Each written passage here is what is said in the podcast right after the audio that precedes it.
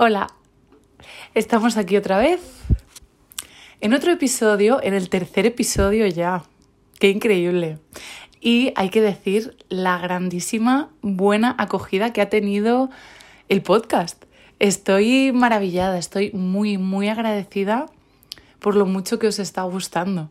Perdón si no lo dije en el episodio 2, es que grabé el 1 y el 2 muy seguidos, entonces todavía no había vivido vuestra reacción pero la verdad que está siendo increíble y me encanta. Así que muchas gracias.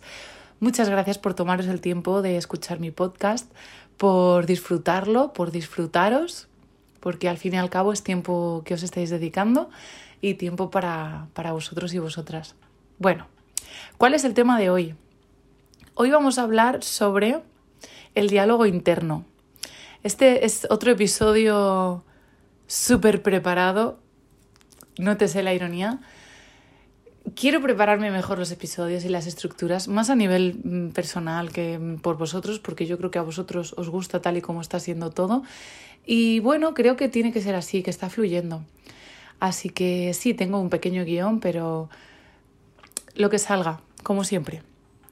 Vale, el diálogo interno, ¿qué es eso? ¿No? Pues es lo que tú te cuentas, lo que tú te dices a ti mismo, cómo te hablas, cómo te tratas y yo creo que eso determina muchísimo cómo te perciben los de fuera y, cómo te tratan los de fuera también.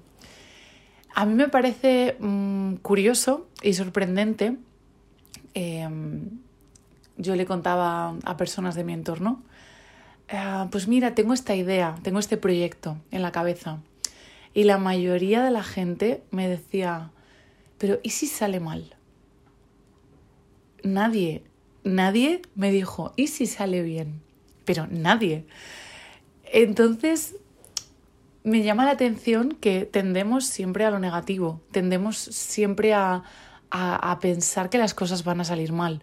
Y sí, está la posibilidad de que las cosas salgan mal, pero tampoco hay que olvidar que la moneda tiene dos caras y que también está la posibilidad de que las cosas salgan bien existe el factor suerte, existe el factor he trabajado muchísimo para que esto salga bien, existen muchísimas cosas, el entorno, cómo lo reciba la gente. Entonces, ¿por qué iba a salir mal? Esa es la primera pregunta. ¿Qué le hace pensar a la gente que va a salir mal? ¿Que no me he preparado suficiente?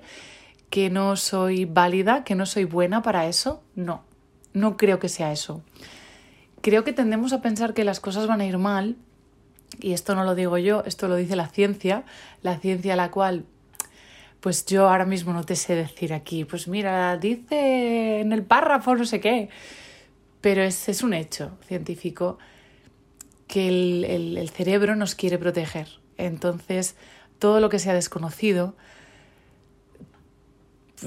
todo lo que sea desconocido, iba a decir algo más, pero es como literalmente todo lo que sea desconocido, el cerebro mm, bloquea, es como, uy, miedo, por ahí no.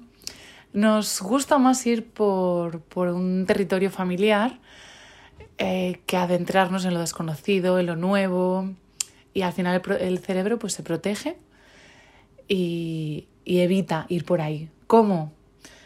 Pues con impedimentos, con pensamientos negativos, eh, etcétera. Así que, ¿cómo pelear con, contra este enemigo que es nuestro propio cerebro? Pues hay que reprogramarnos, realmente. Hay que, hay que trabajar, igual que durante mucho tiempo, durante muchos años desde niños.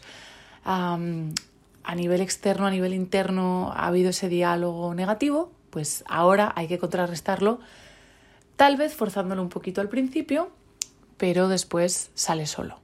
Simplemente es cuando tú te, te observes con un pensamiento así, tú diciendo, Buah, es que va a salir mal, parar y decir, no, también podría salir bien. Enfocarte también en esa parte de que, pues lo que decía antes, ¿no? Que la moneda tiene dos caras. Trucos, tips que puedes aplicar desde ya para empezar a, a trabajar una mente positiva. Pues mira, te puedes dejar mensajes tipo, en el fondo de pantalla de tu teléfono, te puedes dejar algún tipo de mensaje de recordatorio, en las pulseras estas que se llevan ahora mm, deportivas. eh, puedes configurar algún tipo de alarma o de recordatorio para que cuando te vibre, tú digas, cambio de chip, ¿sabes? O, incluso para que simplemente seas consciente de tus pensamientos, porque la base de todo esto es estar presente, ser consciente. ¿Qué estás pensando? ¿Por qué estás pensando así? ¿Para qué estás pensando así? Eh, segundo tip, te puedes dejar mensajes tipo en la nevera, o sea, sitios de tu casa a los que vas muy a menudo, en el espejo del baño, en la puerta de casa antes de salir, o sea, déjate mensajes para recordarte. Pueden ser afirmaciones, pueden ser mantras, lo que tú quieras, pero algo que a ti te recuerde que las cosas sí pueden salir bien. Te puedes basar en ejemplos, puedes poner fotos, puedes hacerte un mood board, creo que se llama, o vision board. Sí, un mood board, un vision board, eh, que básicamente es te pones un collage de imágenes que a ti te motiven, que te inspiren. Pues te puedes hacer eso para recordarte, oye, que las cosas pueden salir bien, que sí, que también pueden salir mal. No estoy cayendo en una positividad tóxica, ni mucho menos. Pero yo creo que como tú piensas es como tú sientes y como tú actúas y eso al fin y al cabo se reproduce en salud para ti. O sea, está demostrado que el cerebro es muy poderoso y, que ayuda. Si tú tienes una enfermedad y tú piensas en positivo o piensas, voy a salir de esto, jolín, pues ayuda, ¿vale?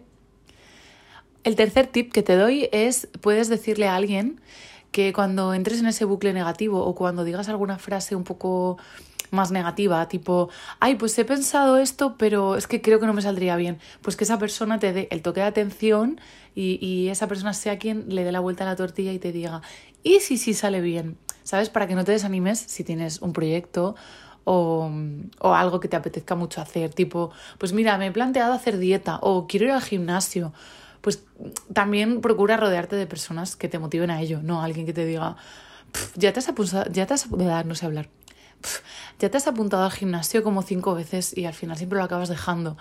Pues obviamente ese tipo de personas no interesan, no ayudan. A lo mejor si no te puedes alejar de ese tipo de personas, puedes no contarles que quieres hacer esa cosa, ir al gimnasio. Pues no se lo cuentes, porque te va a desanimar. Entonces, si no te va a ayudar, si no te va a sumar, pues que tampoco reste a veces el entorno no siempre ayuda. Ahí ya pues está, entra en juego tu fuerza de voluntad y, tus ganas. También entra mucho la motivación que tú le tengas a eso. Por ejemplo, eso, pues que digas, mira, quiero ir al gimnasio, pues te tienes que motivar, darte pequeñas recompensas, pequeños premios para realmente hacerlo y conseguirlo y no rendirte. Ser constante es mucho más importante que el primer día darlo todo y el resto de días ya me olvido, ya. Es como que has gastado toda la gasolina el primer día. Así que yo creo que sí, que seas constante, que aunque sea poco a poco, o sea, al final empezar, por ejemplo, empezar un hábito nuevo, porque estoy hablando muy genérico, es muy complicado darte ejemplos y consejos de algo que estamos hablando genéricamente, pero por ejemplo que tú quieras empezar un hábito nuevo, pues es muy importante empezar con cosas pequeñas. A lo mejor dices, mira, pues seguimos por la parte del deporte porque, bueno, es verdad que mm, a la gente le encanta cuidarse, en general hay que cuidarse y hay que, hay que tratarse bonito. Pues a lo mejor tú dices, mira, quiero salir a correr. Obviamente no vas a salir el primer día a correr una maratón.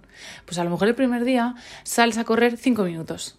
Y tú dices, Buah, pero es que es súper poco. Ya, pero estás empezando el hábito. O que digas, mira, es que quiero empezar a leer. Pues a lo mejor lo que tienes que hacer es leer una página al día ¿sabes? Empezar muy poco a poco para que tu cuerpo, para que tu cerebro lo empiece a asimilar y lo empiece a aceptar y diga, ah, pues sí puedo, ¿sabes? Eh, eso también te motiva y eso también te ayuda a mantener el pensamiento positivo y, el decirte sí puedo. Porque realmente cuando tú ves que lo estás consiguiendo te motivas y sigues. También creo que es muy importante tener metas medibles. De nada sirve decir quiero leer más si leer, leer es tan ambiguo que de hecho tú abres el teléfono y estás leyendo el WhatsApp, ya estás leyendo más. Entonces lo que tienes que hacer es ponerte una meta que sea real, alcanzable y medible. Por ejemplo, me acaba de salir aquí la vena profesora, totalmente. Ha sido muy protocolario lo que acabo de decir. Es que yo estudio educación infantil, entonces sale, sale un poquito eso de, de profe. Bueno, seguimos. Em, por ejemplo, quiero leer más. Pues si escucháis patitas es porque está Maya por aquí. Siempre está cerca de mí. O sea, Maya siempre está en todos los podcasts. Perdón, termino el inciso. Continúo. Quiero leer más. Pues decir, vale, voy a leer todos los días cinco minutos. O voy a leer todos los días diez páginas. ¿Sabes? Algo que tú al final de la semana digas, he cumplido la meta, he leído cada día diez páginas, sí, no. En fin, que tú puedas eh, evaluar tu progreso y tu seguimiento, es muy importante. Y, si un día no lo cumples, pues no castigarte tampoco por ello. Me acabo de dar cuenta que hemos pasado de mm, pensamiento positivo, de tu diálogo interno, a cómo establecerte hábitos y metas. Pero no pasa nada. Es que al final todo va muy de la mano, en general. Muchas de las cosas, mucho del crecimiento personal, espiritual, eh, va todo de la mano. Al fin y al cabo, mm, no puedes conseguir una cosa sin haber conseguido la otra. Y poco a poco, con, esos ladrillitos que vas poniendo, pues construyes tu personalidad y, vas haciéndote una mejor persona y, te vas acercando más a la persona a la que quieres llegar.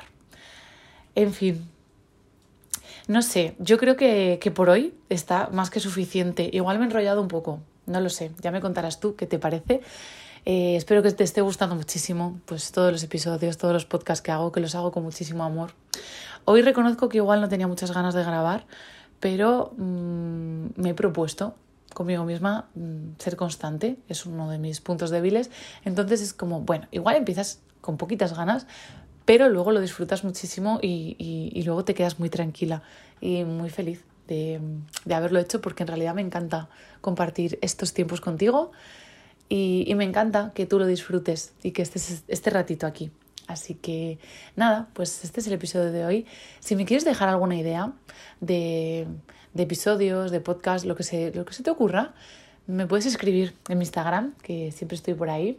Es, bueno, instagram.com. Creo que ya nadie lo googlea así. Es un poco antiguo eso. Bueno, soy arroba vanene91 en, mis redes sociales, así que me puedes encontrar por ahí. Y nada, nos vemos en el siguiente episodio. Muchísimas gracias por haber estado aquí. Espero que lo hayas disfrutado y, y, que disfrutes de la semana, que tengas una semana maravillosa, porque te lo mereces. Un besazo.